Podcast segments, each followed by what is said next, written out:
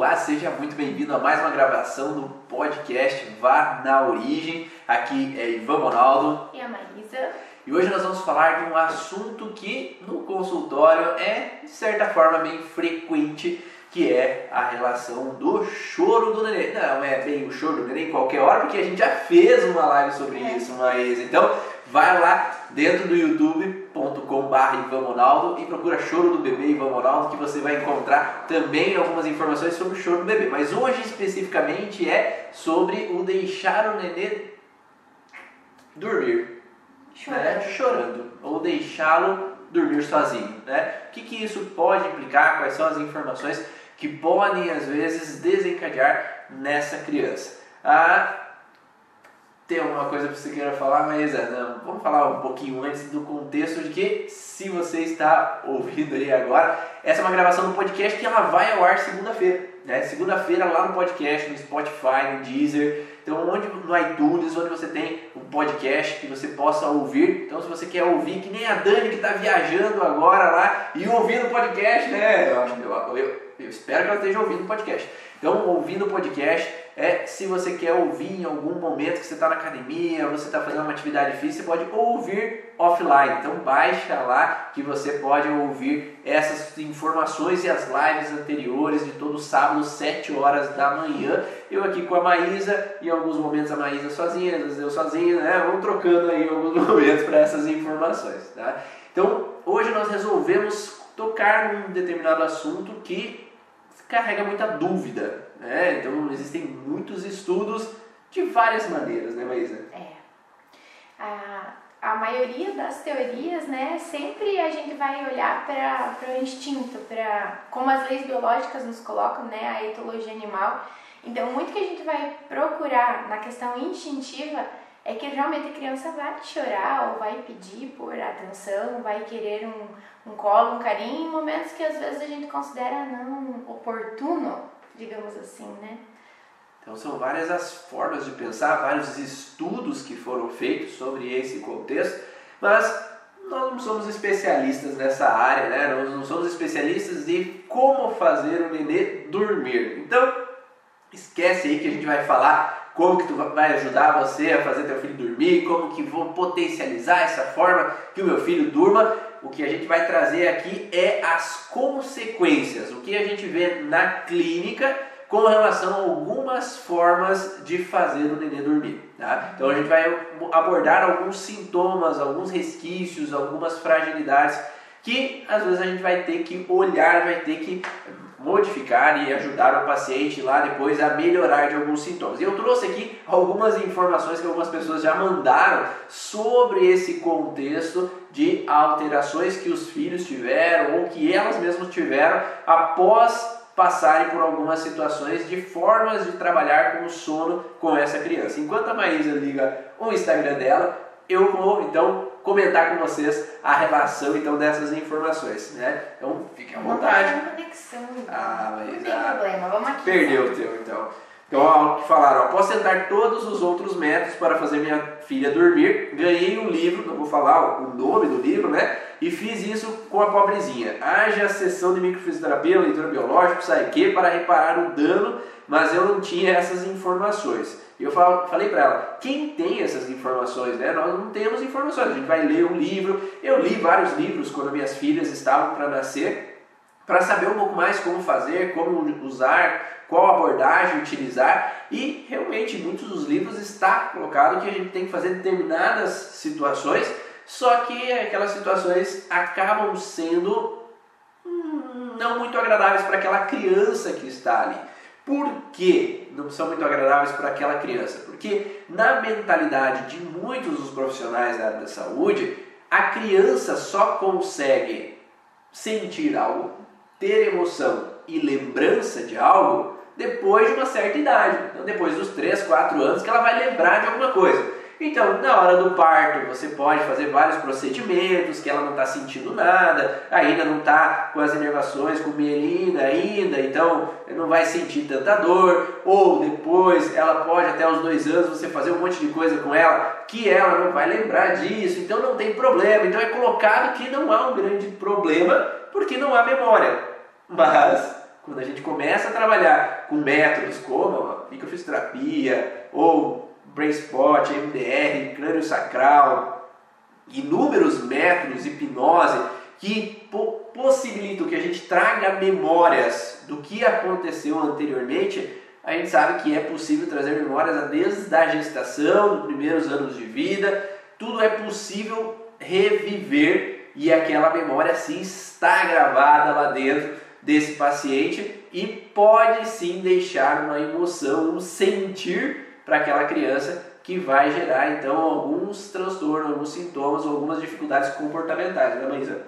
Exatamente. E eu acho que é só o momento em que você começa a observar o sintoma da criança, talvez dali um pouquinho, dali alguns anos, que você vai olhar dentro das terapias ou dentro do, do que já aconteceu na vidinha dela, que você vai confirmar, é, realmente pode ter é, tido a ver, pode realmente não ter sido tão bem recebido para ela aquele método, né?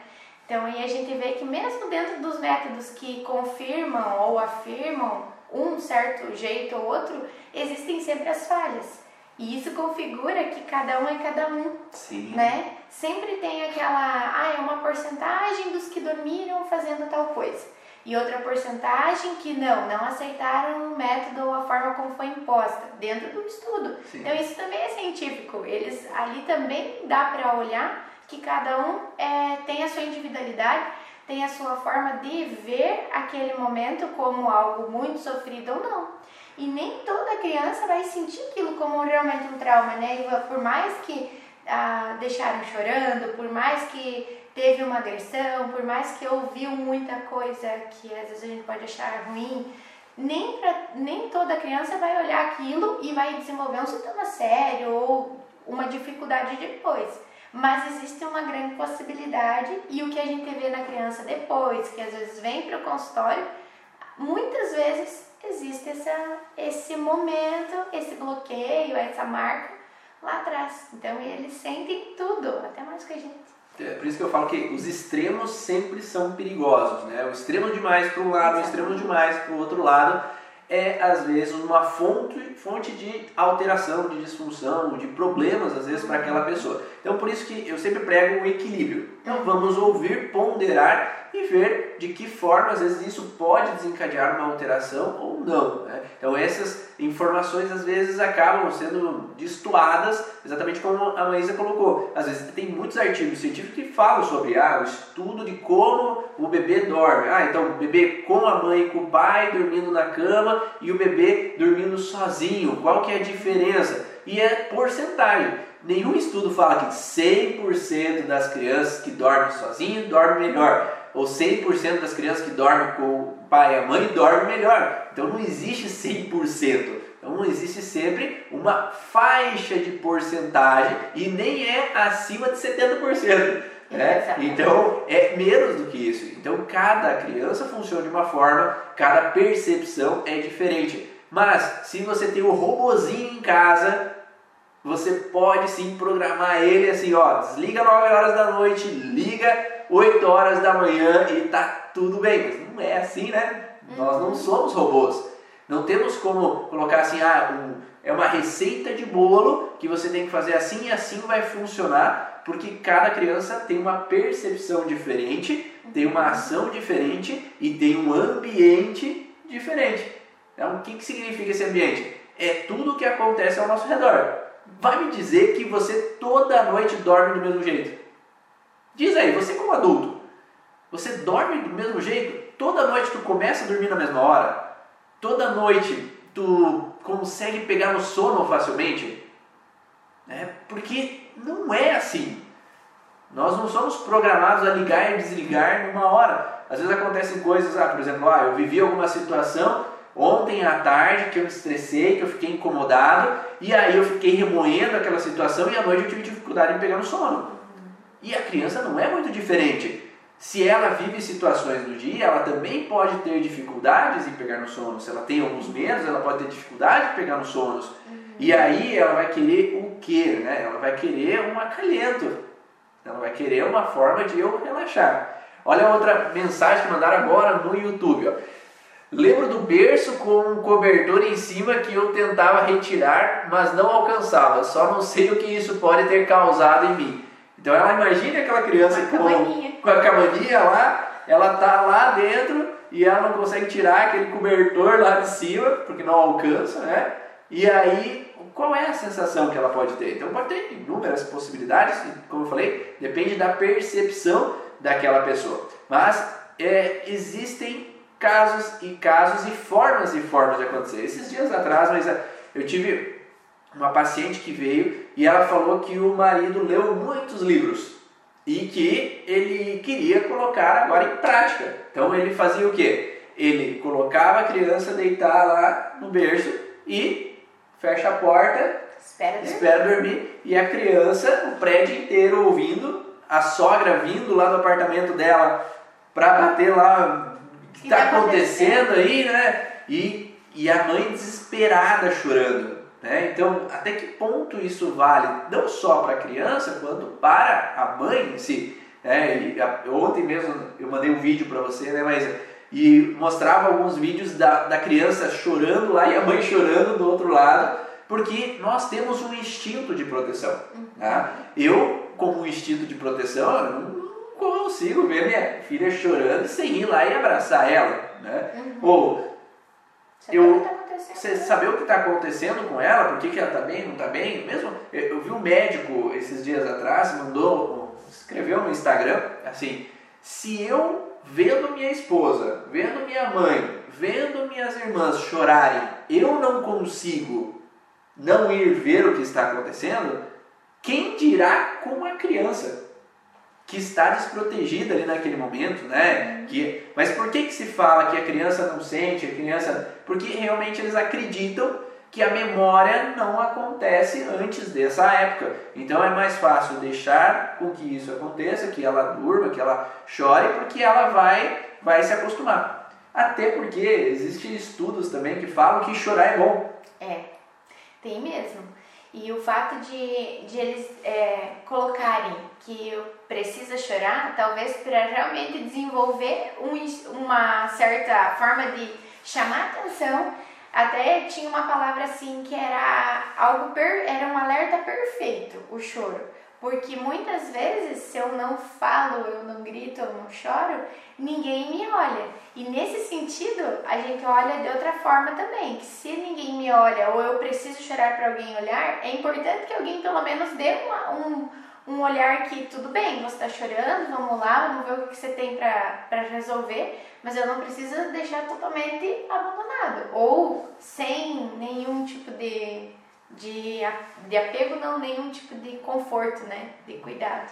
E esses estudos que falam sobre choro, eles têm até cursos de como adultos chorar. Não sei uhum. se você já viu, né? Já vi. Mas é, de forçar o adulto que às vezes teve talvez até essa história aí, que eu não posso chorar, fique quieto, seja homem, né? Engole o choro. Então a gente é às vezes proibido de chorar, às vezes a gente é caracterizado que chorar é errado. Então a gente engole muito, a gente se faz de forte e aí aquele adulto reprime e existem alguns cursos que ensinam a você expressar esse choro, jogar para fora e poder relaxar com aquela situação.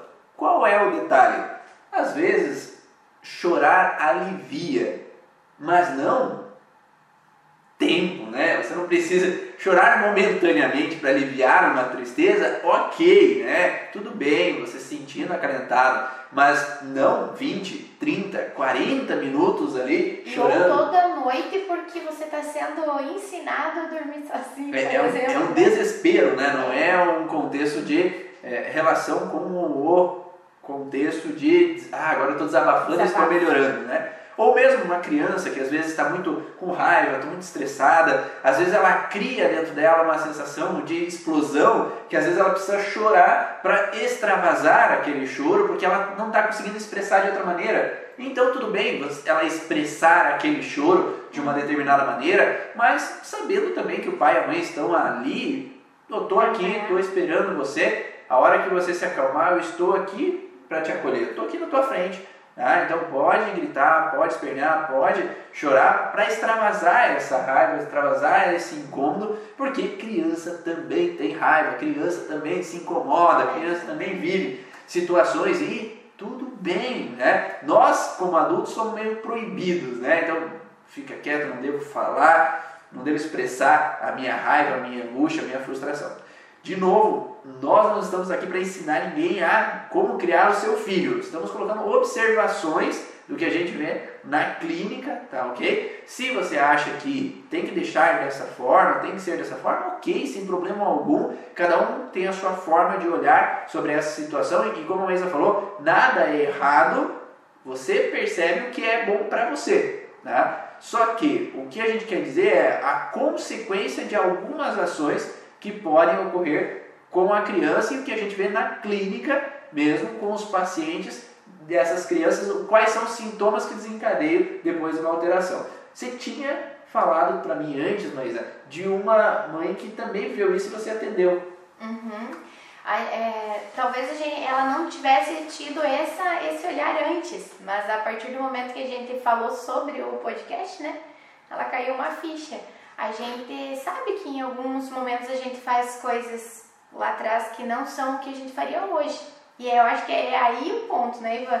Eu tendo essa informação e me perdoando, deixando para lá, então vamos tratar, vamos ir atrás de uma terapia. Mas realmente as crianças vêm às vezes com, com esse histórico de que eu preciso dormir sozinho, ou eu tenho que dormir, eu tenho que chorar até cansar ou até vomitar, como houveram alguns relatos de você ter que deixar a criança, porque ela precisa aprender a dormir lá sozinha. Então, depois disso, a gente pode encontrar vários sintomas, como realmente não conseguir dormir até 8, 9 anos, ter medo, ter muitos pesadelos, ter dificuldade para ficar sozinho num lugar escuro, porque naquele momento talvez o que foi colocado, imposto no desespero era um lugar que configurava, né? Não, a criança tem que dormir sozinha no berço, no quarto dela e com a luz desligada. Então isso configurou um medo que não deixou mais dormir sossegado, muita agitação, porque eu não posso sair daquelas grades do berço também naquele momento, né? Medo do escuro e também muitos momentos a gente eles não se sentem no território deles ou sendo respeitados. A gente pode olhar algumas enureses também nesse momento, porque eu preciso demarcar o meu território de outra forma, gritando, perdendo, não tem jeito.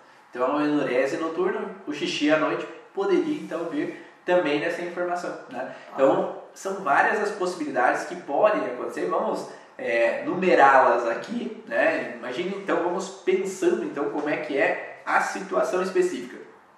Vamos colocar abordagens específicas, situações específicas e o que poderia acontecer. Hum. Então vamos, vamos começar com a nossa amiga ali que falou no YouTube. Né? Então ela colocou que ela estaria num berço e ela estaria nesse berço com sendo forrado ali com o cobertor por cima, e ela querendo tirar aquele cobertor. Então ela está, por exemplo, num lugar escuro, fechado, sem ninguém, né? Porque eu não tenho ninguém, nenhum conhecido, nenhuma pessoa, então que que tem essa relação de cuidado a ela e está desprotegida. Então, um dos padrões que ela pode sentir é, então, como a mais falou, o escuro e fechado. Então, às vezes pode me incomodar estar no quarto fechado e escuro. Né? Esse quarto fechado e escuro pode representar então uma questão de insegurança para ela. Então, ela pode ter ou manter uma padrão ou estar numa relação de tensão, de insegurança, de preocupação com relação à situação que está vivendo. E essa forma de olhar para ela pode então desencadear o medo de fechar, então sentir presa. Né? E o sentir presa, o sentir então um lugar fechado, escuro, pode representar para a paciente um contexto onde ela está presa. E presa, quem sabe aí qual é o tecido que pode gerar alterações no estado de me sentir preso? Quem aí estuda um pouquinho das leis biológicas e conhece um pouquinho essas informações. Então, me sentir presa ali no berço, sem poder sair, sem poder pular pelo, por cima do berço e ir para fora, porque algumas crianças acabam fazendo isso, né? Uhum. Então, coloca um monte de travesseirinho ali, vão subindo e uh, no chão depois. Então, qual é qual é o tecido que é fragilizado quando a pessoa se sente presa? Diz aí, você que conhece um pouquinho das leis biológicas, entende um pouquinho dessas informações. A Paula falou, não tenho coragem, gente. O Enzo tem seis anos, a cama dele é do lado da nossa. Quando nós falamos de sentir preso, gera uma fragilidade, um conflito motor. O que é um conflito motor? É um conflito onde eu não me sinto capaz de me mover. Eu não posso sair dali, eu não posso dar, eu não posso me mover perante algo que está acontecendo. Não posso ir para o outro quarto, não posso sair dali. Ó, Andréia, Lívia. Então, conflito motor. E esse conflito motor, quando há um dupla situação, que é o que nós estávamos falando na aula passada do curso de avançado, que é uma sensação de hiperatividade. Então, uma criança que se sente presa num conflito de medo, que ela não pode sair daquele lugar, ela pode se tornar um pouco mais hiperativa com o passar do tempo, porque quanto mais eu me movo, mais eu posso fugir e não estar presa. Menos me prende, menos consegue me pegar. então, nesse momento da noite, que representa um momento de me sentir presa, ao invés de ela estar tranquila, relaxada, para eu poder descansar e dormir completamente, a criança fica mais agitada. E daí vem aqueles pais falando que a criança o quê? se mexe a noite inteira. Uhum. Então ela vai lá para deitar, ela vira para um lado, vira para o outro, se mexe para cá, mexe para lá e ela demora a pegar no sono, por quê? Porque a sensação de sentir presa representava um perigo. Então, cada vez que eu me sinto presa de novo, ou cada vez que bate no momento que aconteceu aquele processo, porque nós gravamos o trauma com relação aos cinco sentidos, né? a visão, audição, olfato, paladar e tato, mas também o tempo e o espaço. Então, se o tempo é 10 horas da noite, me coloco naquele lugar. O cérebro gravou 10 horas da noite. Então, toda noite, às 10 horas da noite, o cérebro vai reativar o alerta que aquilo pode acontecer de novo e aquela criança começa a se agitar novamente naquele horário específico da noite. E da mesma forma, né, o contrário pode acontecer quando você sempre, a criança está tranquila para dormir, o pai e a mãe estão tranquilos para dormir, ninguém trouxe um incômodo na hora do sono e você coloca uma rotina. Porque eu, eu marquei que naquele horário eu vou pro quarto, tá tudo tranquilo, tem uma musiquinha, ou alguém deita comigo, eu tô tranquila, pode desligar a luz. Aí também se sustenta de você implantar uma rotina e dar certo, porque é, muitas coisas são aprendidas.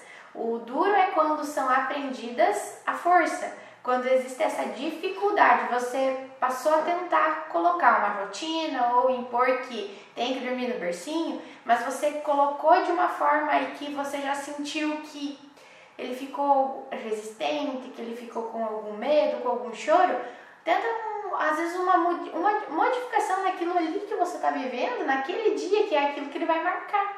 Você vai tentando um dia, tentando outro, tentando outro, como muitas vezes dá certo para muita gente que a criança nasce e dorme a noite inteira, a vida inteira. Porque, ah, ou porque teve uma rotina, ou porque dormiu com o pai até um tempo e deu tudo certo, acontece. Porque às vezes você marca aquele momento, aquele local de uma forma agradável. Então dá para fazer também. É, e lembrando que a rotina é interessante, a criança gosta desse processo porque assim ela sabe como as coisas vão funcionar. Uhum. Tá?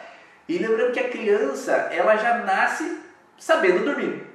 Né? Nenhuma criança não sabe dormir, né? Então a gente nasce sabendo dormir, só que talvez não sabe a hora de dormir. Né? O corpo ele é, o corpo se cansa e ele demanda um sono, a não ser que hajam conflitos. Aí, se houverem conflitos dentro dessa criança, já desde que nasce, ela pode ter despertares mais frequentes, ela pode ter não querer pregar os olhos em nenhum momento. Então, pode haver sim conflitos da gestação, conflitos ali do primeiro momento de vida, que pode disparar no contexto de dificuldades mais intensas, né? Mas quando não é tão intenso esse processo e acontece então dessa, dessa criança ela vir nesse processo de que você mantém uma rotina para ela, ela tem uma facilidade, ah, esse é o horário de descansar, ali eu me sinto mais segura.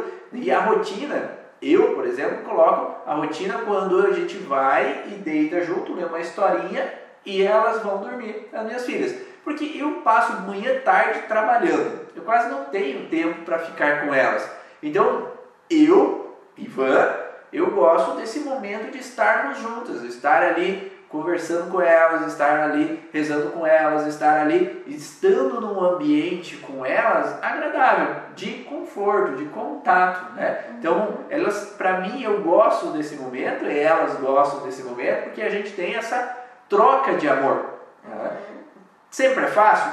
Não, nem sempre é fácil, né? E sempre a rotina funciona? Não, nem sempre funciona como nós falamos anteriormente existem situações no dia a dia que pode interferir nesse processo.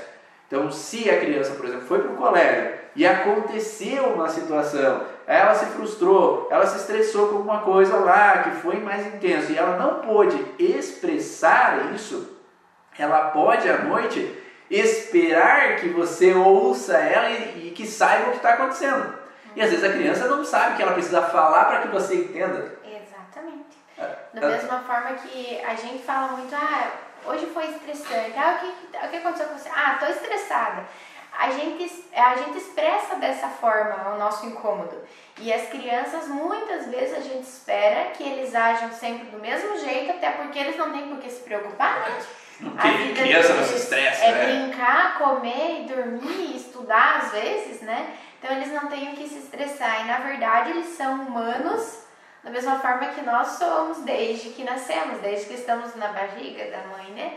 Então a gente tem que olhar para isso. E eu acho muito interessante, sempre é, da mesma forma que o Ivan, tudo que eu faço tá certo? Não, a gente sempre tem problemas para estar tá olhando coisas do dia a dia, coisas que eu talvez trouxe para a vida deles também, coisas que o pai trouxe para a vida deles, coisa que eles trouxeram de herança, às vezes, da infância dos pais também, né, Ivan?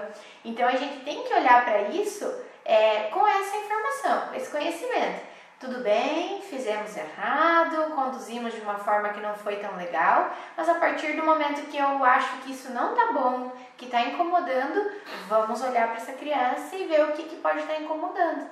Porque às vezes a gente quer condicionar eles a algo que faz bem para nós como adultos e não para o que eles querem. E às vezes o dia do choro, o dia da birra, o dia que realmente eles não querem dormir, que eles brigam na hora de dormir, às vezes seria uma noite. E a gente que vai levando isso porque todo dia você quer estar tá fazendo aquela briga ali. Então, se às vezes você dá um passinho para trás, naquele dia, nossa, hoje ele está diferente, hoje ele está estranho, hoje ele quis dormir na minha cama, né?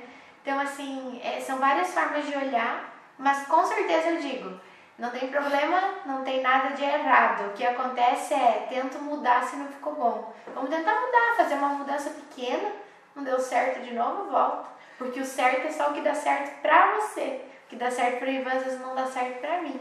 Porque as minhas crianças são diferentes, eu sou diferente, o pai é diferente da família lá, por exemplo, do Ivan. Então a gente pode até pensar bem parecido, né? Fazer completamente diferente em casa. E não, não tem problema. Deu certo pra mim, eu vou continuar aqui, porque é confortável pra gente. É bom dar, traz sossego, paz, né?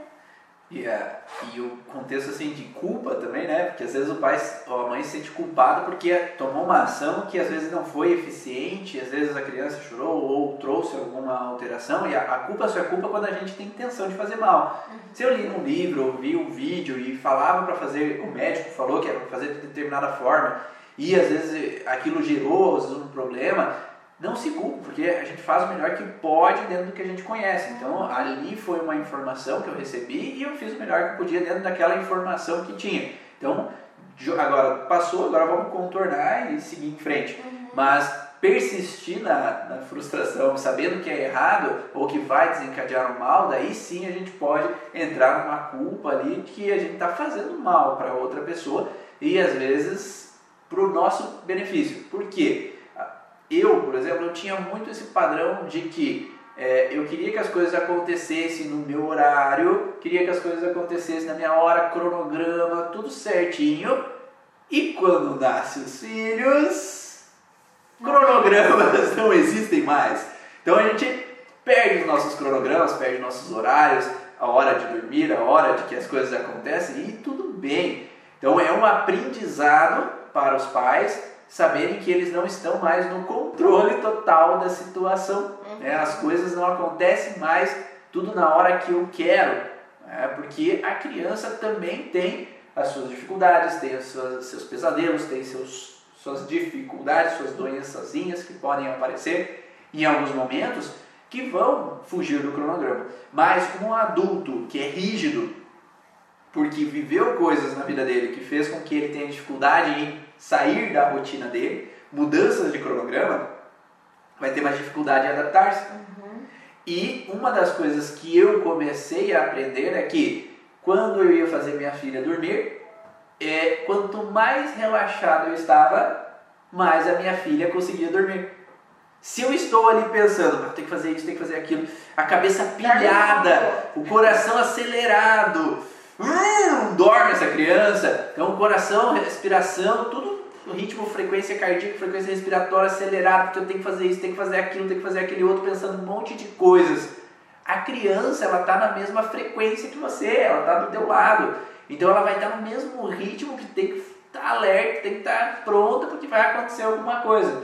Então não funciona. Né? Então, se você consegue equilibrar esse teu ritmo cardíaco, equilibrar esse teu ritmo respiratório naquele momento que é o momento de dormir, você consegue fazer aquela criança dormir um pouco mais fácil e aí você pode fazer as tuas coisas se você não dormir também, né? Mas pode acontecer, já que você relaxou tanto, ir junto, né? Mas pode conseguir um pouco relaxar e diminuir essa frequência para esse momento, senão a criança está andando na mesma onda. Né? Então, se os pais estão estressados, se os pais estão tensos em casa, como que a criança pode se sentir segura?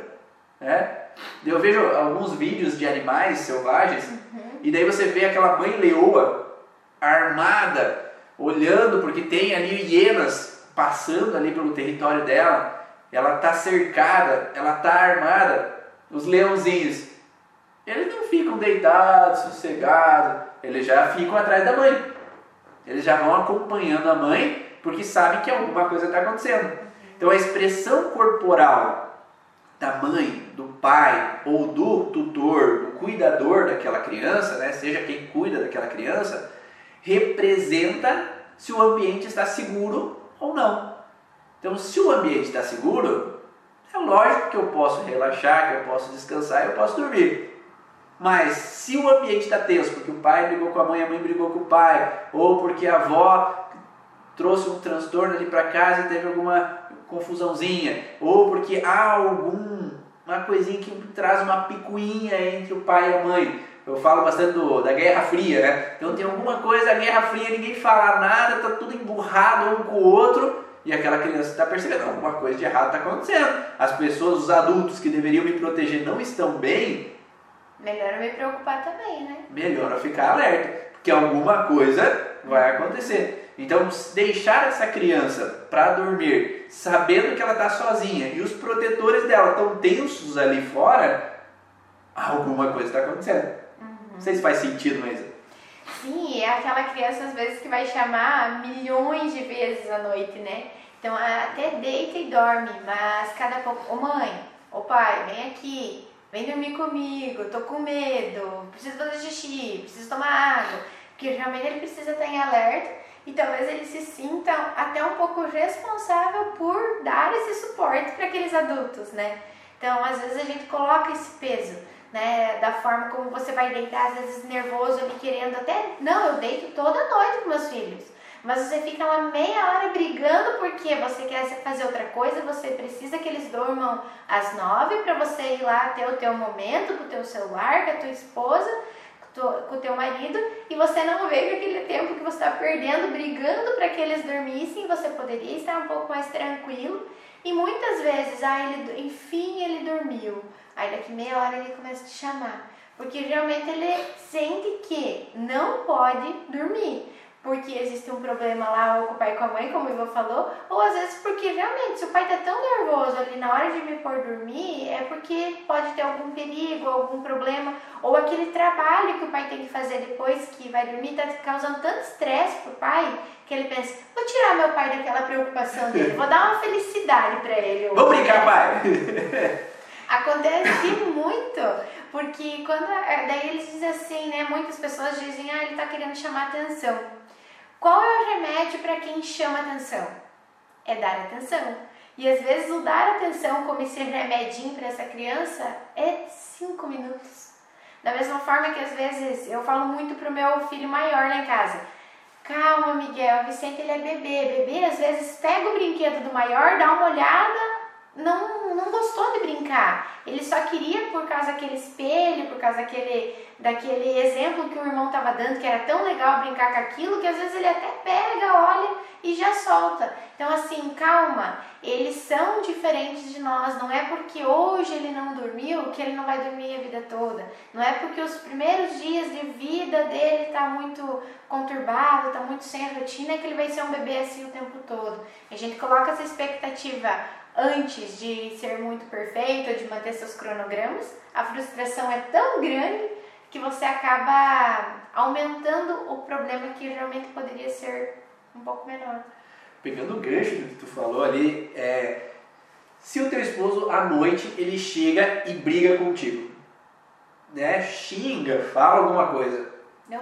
É fácil de ficar deitado na cama e pegar no sono? Até porque você às vezes tem coisa pra falar, né, Ivan? Você quer terminar aquilo, não ficou bem explicado. E muitas vezes é aquilo ali também que a criança quer expressar. E se ela é bem menor, no caso que só choraria, porque a primeira forma de comunicação da criança é choro. Ela pode chorar por fome, por frio, por incômodos, por, eh, por dor, e você não sabe nem interpretar. Então, às vezes, você tem mais algo para falar e estão dizendo, fica, vai, vai dormir, ou acabou o dia. Lá na discussão dos adultos, acabou, agora temos que ir dormir. Fique quieto aí agora, durma uma vez. É, É. Como é que a gente vai fazer, gente? É, às vezes sobra, falta coisas, momentos pra gente falar. Quanta coisa que, é, que a gente pode olhar para depois é, que vem da falta de expressar. Quantas pessoas hoje dizem, ah, mas eu não sei dizer não, ah, mas eu não falo, ah, ele briga, briga, briga, briga comigo e eu não consigo dizer para ele, ou eu tenho aquela dificuldade lá com a mãe, com o irmão, com o chefe, né? Às vezes as crianças olham os pais como chefes, né? Depois Superiores. vão crescer, vão ter uma profissão e vão ter dificuldade de expressar, às vezes, ótimas ideias que teriam para crescer, evoluir na profissão ou na, na forma, de, no estudo mesmo, dentro de uma graduação, porque entende que quando alguém manda, ele só obedece, ele não pode ter uma opinião. Então, isso também é uma coisa que pode, pode levar a um momento em que você deixa a criança chorar ou manda ficar quieto, né? E entrando nesse contexto, o deixar chorar também é não poder expressar meus sentimentos, o meu incômodo, minha frustração, como você falou, Ou né? eu posso chorar, chorar, ninguém vai dar bola pra mim. E ninguém vai atender. Uhum. Então, o que, que vale a pena eu chorar? O que, que vale a pena eu reclamar? O que vale a pena eu falar sobre meus sentimentos, sobre o que me incomoda? Porque aquela pessoa que deveria ser meu suporte, ou aquelas pessoas que deveriam ser meu suporte, não estão ali. Uhum. E aí, se eu não tenho ninguém por mim, como é que eu vou confiar nas pessoas, né? Primeiro ponto, né? Uhum. Como é que eu posso confiar nas outras pessoas? Então essa criança ela pode vir com uma dificuldade em confiar que os outros vão estar ali para me dar suporte. Então isso para algumas pessoas eles acabam acreditando que até é uma boa, né? Porque daí a criança nasce forte, Autoconfiante. dá conta de si mesmo, resolve todos os problemas, ela é forte e tal e não pede ajuda para ninguém, mas entretanto lá dentro se corrói com a tristeza do abandono. E até porque é, hoje talvez não faça essa diferença. Ah, é bom eu ser depe- independente, é bom eu não, não precisar de ajuda de ninguém. Mas quem que vive sozinho, né, Ivan? E os casamentos, né? Falando desse Sim. negócio de confiar, né? E os casamentos, muitas pessoas que são adultos, que vêm para o consultório, eles não vêm a gente encontra situações onde simplesmente a pessoa não falou. Às vezes não falou que não gostou, não é não- é um problemão, mas é não gostou de uma situação que aconteceu. Eu não gosto da forma como ele chega e não me dá um oi. Eu não gosto da forma como ele age no momento em que a gente acorda, no momento que a gente está com os amigos. Eu não gosto que ele exagera quando ele bebe. As pessoas simplesmente não falam. Não falam aquele incômodo. E muitas vezes eu poderia ter um cúmplice ali do meu lado, eu poderia ter aquela pessoa que eu estou trocando para mim evoluir junto, para mim realmente manter uma vida tranquila com aquela pessoa reclamando. E porque entra numa sensação de que se eu não ninguém me dá suporte, eu acabo já acreditando de mim que aquela pessoa que deveria me dar suporte, que é meu esposo ou minha esposa, não está me dando suporte. Então, ah, não, todo mundo é assim mesmo, né? Ninguém dá suporte para mim, uhum. então eu tenho que me virar sozinho, eu não posso expressar as minhas necessidades. Então, é melhor eu ficar quieto e já jogando para outra pessoa essa sensação de que você não me dá suporte como meus pais. E se eu aprendi que ninguém me ajuda, eu também talvez passe a não dar bola para ninguém.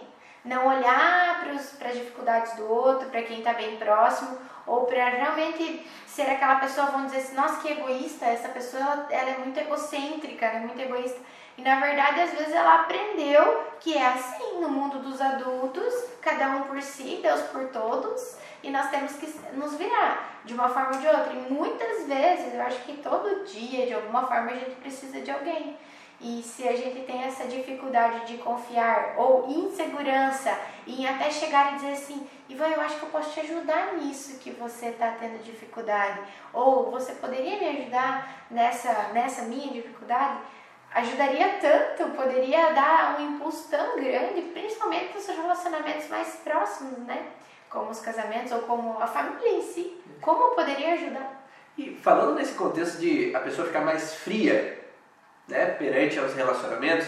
E diz aí você que trabalha com as leis biológicas, já viu sobre psiquiatria, qual é o conflito que gera essa sensação? Então, qual é a percepção? A gente está juntando o que se fala, o que a gente ouve dos pacientes com os conflitos biológicos, tá? Então, me diz aí qual é o conflito que gera essa sensação de frieza, tá? essa sensação de dificuldade em poder demonstrar meus sentimentos ou receber os sentimentos de outras pessoas, achar que as pessoas não, não estão ali por mim. Qual que é o padrão? Me diz aí, vamos fazer uma troca, né? Que eu gosto bastante dessa troca que saber se vocês estão alinhados aí com as informações que a gente está falando, né? Olá, Cláudia Nascimento, na Cláudia Amaranto, opa, errei, tá longe. Cláudia Amaranto, emocionalmente morto. E Ó, a Lívia, emocionalmente morto. Então, esse contexto de emocionalmente morto é o seguinte, né? O que, que o Hammer, com as leis biológicas, ele desvendou aqui? Existe uma conjunção de conflitos que geram umas sensações emocionais e que alteram o comportamento da pessoa. O que, que significa isso? Quando nós vivemos uma situação, por exemplo, é, de um conflito. Não é na epiderme, Lívia, um pouco mais para baixo. Um duplo conflito na derme ou em algum tecido de proteção, que seja é, pericárdio, peritônio, mesentério, algum desses te tecidos, ele desencadeia uma sensação de atentado à integridade, uma sensação de perda de proteção ou de ataque contra a integridade do meu corpo. E essa sensação ela acaba desencadeando então, quando é vivido em um conflito apenas, ele pode desencadear às vezes uma alteração de pele, por exemplo, uma verruga ou uma pinta de beleza na pele. Mas quando eu vivo dos dois lados do corpo a fragilidade, ou seja, pode ser um ataque vindo dos dois lados, ou eu me sinto desprotegido pelo meu pai, desprotegido pela minha mãe, porque são as duas pessoas que estão em casa e não estão ali para me proteger, eu posso entrar numa sensação que eles chamam de emocionalmente morto. Mas não é emocionalmente morto porque eu penso em morte, não é isso. Mas eu diminuo as sensações emocionais. Então, se eu amo tanto meu pai e minha mãe e eles me deixam, eu não vou tender a amar um pouco menos para não sofrer tanto quanto antes. Não é assim que funciona no casal? Ah, briguei com a minha esposa e agora, se eu tenho perigo de perder ela, vai doer se ela me deixar. Então é melhor eu amar menos do que sofrer por ser rejeitado. E aí aconteceu de novo. Diminui mais ainda o sentimento para eu não sofrer tanto se eu for deixado. Então isso vai criando uma sensação de que quanto menos eu me entrego, menos eu sofro se eu sou deixado. E é isso que acontece com aquela criança. Aquelas pessoas que eu mais amo na minha vida, que eu mais sinto afinidade, me deixam. Dia após dia elas me deixam. Então, como que eu vou entregar afetividade? Como que eu vou me permitir sentir todo aquele amor, todo aquele contato, todo aquele carinho, se eu me sinto rejeitado? Então vai diminuindo a sensação de afetividade para aquela pessoa e deixando ela mais fria mesmo em alguns momentos. Porque a gente aprende a lidar assim para sobreviver. É como se fosse uma proteção. É melhor eu me eu reagir assim porque eu já sei o que eu estou recebendo. Então se aprende muita coisa boa e se aprende muita coisa que às vezes vai nos prejudicar lá na frente, né? Então, e ali ó, fala, nossa, sou todinha assim, embora eu queira, não consigo ajudar e nem aceitar ajuda, não confio. Então, quando a gente perde esse processo, enquanto a gente não trabalha com esses conflitos que estão lá dentro da gente, a gente fica mais nesse bloqueio mesmo. Uhum. E é tão difícil, talvez aí como ela tá falando disso aí, porque realmente foi a forma como eu aprendi a sair dos problemas. Então eu não gero incômodo para ninguém, mas eu também não preciso de ninguém, eu tenho que me virar. Talvez seja mais rápido para mim resolver meu problema, seja mais confortável para mim, eu esteja aqui no meu canto, faço do meu jeito e eu me estresso menos. Então, mas é porque foi aprendido dessa forma, né? Foi dado o exemplo dessa forma por muitas vezes. E em alguns estudos também que a gente vê o contato físico que muitas vezes hoje por toda a, sociedade ou por todos os, a, os comportamentos que foram trazidos para nós do que seria certo entre aspas tira um pouco o contato físico né do bebê e da mãe que foi aquele livro que tu me mandou que o fato de você ter que não pegar, não segure no colo todo momento, não pode dar de mamar toda hora que esse bebê quiser, é, você tem que deixar ele chorar para que você, para que ele aprenda que você não está barganhando o colo, que não está aprendendo a ser dependente de você ou dormir na, na sua cama não pode dormir. Isso vai diminuindo tanto o contato físico e que em alguns momentos teve quem falou que o contato físico para muitos é a mesma coisa que você dá o leite para uma criança. É um alimento também. Então, sem o alimento ou sem ah, o contato físico, teria uma proximidade bem grande para uma criança bem pequena. Com certeza. E aí entra também vários contextos do fator de que se fala que contato físico gera a criança ser dependente. Né? Então, ser dependente é aquela pessoa que vai ser dependente de todo e de todos a vida inteira. Ela sempre vai precisar das pessoas, é quanto mais você dá carinho, mais ela vai desejar e depender de outras pessoas.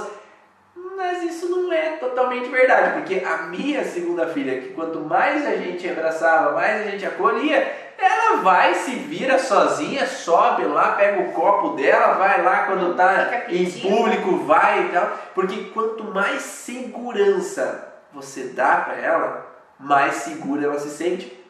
É o oposto, né? Porque quanto mais insegura aquela criança é, porque não tem esse acalento, não tem esse conforto, não tem esse suporte, mais ocorre a tendência de ela se sentir insegura. Porque se eu tenho esse suporte, gente, eu posso ir lá e tentar fazer, e se eu errar, alguém me ajuda. Então eu posso fazer, eu tenho essa liberdade, eu posso falar que alguém me, me ouve e me responde. Eu posso ir lá, subir, pegar minha água e se der tudo errado, alguém vai me ajudar. Então é o contrário, né? A segurança que você passa estando ali perto, ou tendo ela mais perto de você, dando carinho, dando essa, essas frases assim de conforto e de, e de realmente colocar essa criança para fazer as coisas, mas eu tô aqui para você é muito importante. Quanto mais você mostrar que tem alguém por ela, mais ela vai querer fazer sozinha para que se ela errar, ela tem quem faça. Quem que quer errar? Ninguém quer errar, gente. Nem sempre é fácil, né? Lembrando que nem sempre é fácil, porque pode acontecer de algum momento agir de uma forma, quebrar um copo, agir de algumas maneiras que vai às vezes te incomodar, principalmente se você está no momento de estresse profissional, de coisas em outro âmbito, né? Mas quanto mais a gente tem essa possibilidade de estar bem com nós mesmos, e nos permitir viver aquele momento, mais aquela criança vai se sentir segura e as, aí sim, pai e mãe estando segura, demonstrando segurança, o clima bem no ambiente, aquela criança pode se sentir segura, deitar na cama e querer dormir até sozinha. Exato. Né? Por ela. Ela tomar a iniciativa. Uhum. Né? Porque quando a gente força e quando tá toda essa bagunça ao ambiente, aí sim é um drama. Aí sim pode ser uma grande confusão ali para aquela criança e ela vir nesse contexto de desproteção e de não se sentir então segura nas situações. E aí entra esse papel de insegurança que vai dar nos medos antecipativos. Né? Então eu vou ter medos antecipativos se eu não tenho ninguém por mim. Nós vamos entrar numa constelação esquizofrênica cerebral dos medos frontais. Então, a tireoide ectodérmico mais branca em ectoderma, que é o que nós falamos dentro do curso Origens, ela entra numa sensação de pensamento obsessivo, pensamento sobre o que vai ou não vir a acontecer, ou pode ser que vai acontecer. E agora eu lembrei que, além desse medo frontal, tem o medo na nuca, Sim. que entra naquela relação da criança que é deixada no escuro, eu não estou vendo ninguém, não tem ninguém aqui para me proteger, as pessoas que deveriam me proteger não estão aqui. E eu tô chamando, ninguém vem. E eu estou no escuro, não consigo ver nada, não consigo entender nada, então é o medo do desconhecido. Eu não conheço, eu não estou vendo, eu não sei o que está acontecendo. Então isso vai possivelmente trazer medos que são medos que podem chegar de repente, ou medos do que eu não conheço. E aí essa criança pode ter sensações de ver vultos, sentir que tem coisas ali Monstro, naquele local, monstros naquele lugar, está desprotegida naquele lugar, e aí cria uma sensação de paranoia, né, de medos obsessivos e até mesmo pode trazer, falaram antes ali de planante, né, de ah, pegou bronquios, pegou laringe, porque é ameaça, né? Então eu me sinto ameaçada no meu território onde eu não posso dissuadir e aquela criança pode ficar no mundo da lua, ficar planando no mundo da lua ou ter também, com o contexto de abandono associado, terrores noturnos. Uhum. Então eu tenho a sensação de abandono, junto com uma sensação de medo pelo que está acontecendo, e aquela criança pode ter pesadelos, acordar desesperada, né? E, ou, acor- ou nem acordar, né? Estar dormindo e chorando, né? Porque ela se sente desprotegida, planando perante uma situação de ameaça. É verdade. Teve uma frase também no, no livro que você mandou, né? Não tenha medo de acostumar teu filho com colo, com isso, com aquilo, porque não é porque você limpa a casa todo dia que te falam assim, que você tem que limpar, que você se acostuma e você adora isso e vai manter pro resto da vida. Tem muitas coisas que a gente só faz porque a gente precisa fazer, porque é algo do, do cotidiano, porque é necessário, porque é, é pro nosso bem-estar, mas não necessariamente eu gosto disso. Então, se isso não me causar um trauma, eu vou, eu vou fazer direitinho. Agora, quando causa, talvez tenha alguns empecilhos que não deixem a gente dormir, que não deixem a gente ficar tranquilo para ter essa noite, para ficar mais sossegado, né? Então, olhando para eles e o que eles estão representando, vai ser mais fácil, mesmo que não sempre dá certo, mas vai ser mais fácil para você identificar aquilo ou numa próxima oportunidade que aquilo acontecer, você já vai saber como lidar do que simplesmente ignorar. Eu acho que validar as emoções, os medos, os choros, as reclamações das crianças vale muito a pena. Então a Maísa falou desse livro, ó. Bésame mucho, como criar seus filhos com amor, ó, Dr. Carlos Gonzalez. Então para quem quiser, então printa aí a tela para você ver. Então tem algumas informações aí sobre esse esse relação aí de cuidados com a criança, cuidados aí com o bebê, né, que você pode às vezes auxiliar os teus pacientes também a entender um pouquinho, observar informações, métodos científicos e pesquisas científicas que você pode observar e colocar com clareza e não às vezes achismos do que pode estar aí por trás dessas alterações. Espero que vocês tenham gostado dessas informações aí, demos uma pincelada sobre algumas possibilidades que podem trazer. Então, esses sintomas para a criança que é deixada ali chorando para dormir e espero que vocês aproveitem esse conteúdo. Vou mostrar de novo. Claudrice, pegou a caneta? Anota aí, Bésame Mucho. Como criar seus filhos com amor, Dr. Carlos Gonzalez. Aí, printa aí, depois coloca no Stories lá, daí você tem por 24 horas e compartilha o que vocês acharam da live. Tá? Essa foi a live do podcast Vá na Origem. Segunda-feira vai estar no Spotify, no Deezer, no iTunes, para que você possa então ver ou rever algum assunto ou compartilhar com as pessoas que você gosta aí, que possam talvez ter uma informação a mais que possa contribuir para elas. Aqui quem fala é o Ivan Ronaldo. E eu vejo vocês então no próximo sábado falando sobre o próximo assunto. Se vocês quiserem mais assunto, manda pra gente, dentro ou pra Maísa ou pra mim mesmo, lá, lá no Instagram ou lá no YouTube. Fala sobre o que você quer saber um pouco mais e aí a gente vai então nas próximas lives falar um pouco mais sobre esses assuntos. Um grande abraço e eu vejo vocês na próxima aula. Tchau!